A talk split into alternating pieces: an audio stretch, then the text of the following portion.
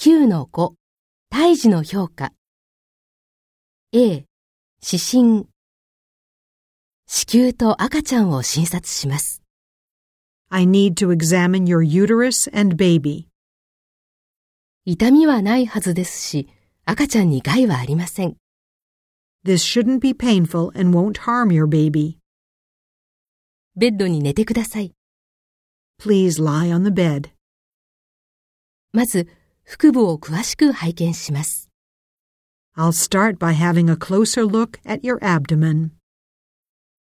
B 触診これから腹部をそっと押します I now need to press gently on your abdomen.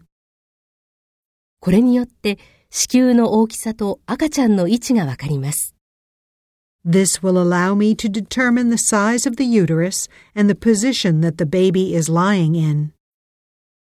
痛みや不快感があったらいつでもお知らせください Please let me know if you feel any pain or discomfort at any point.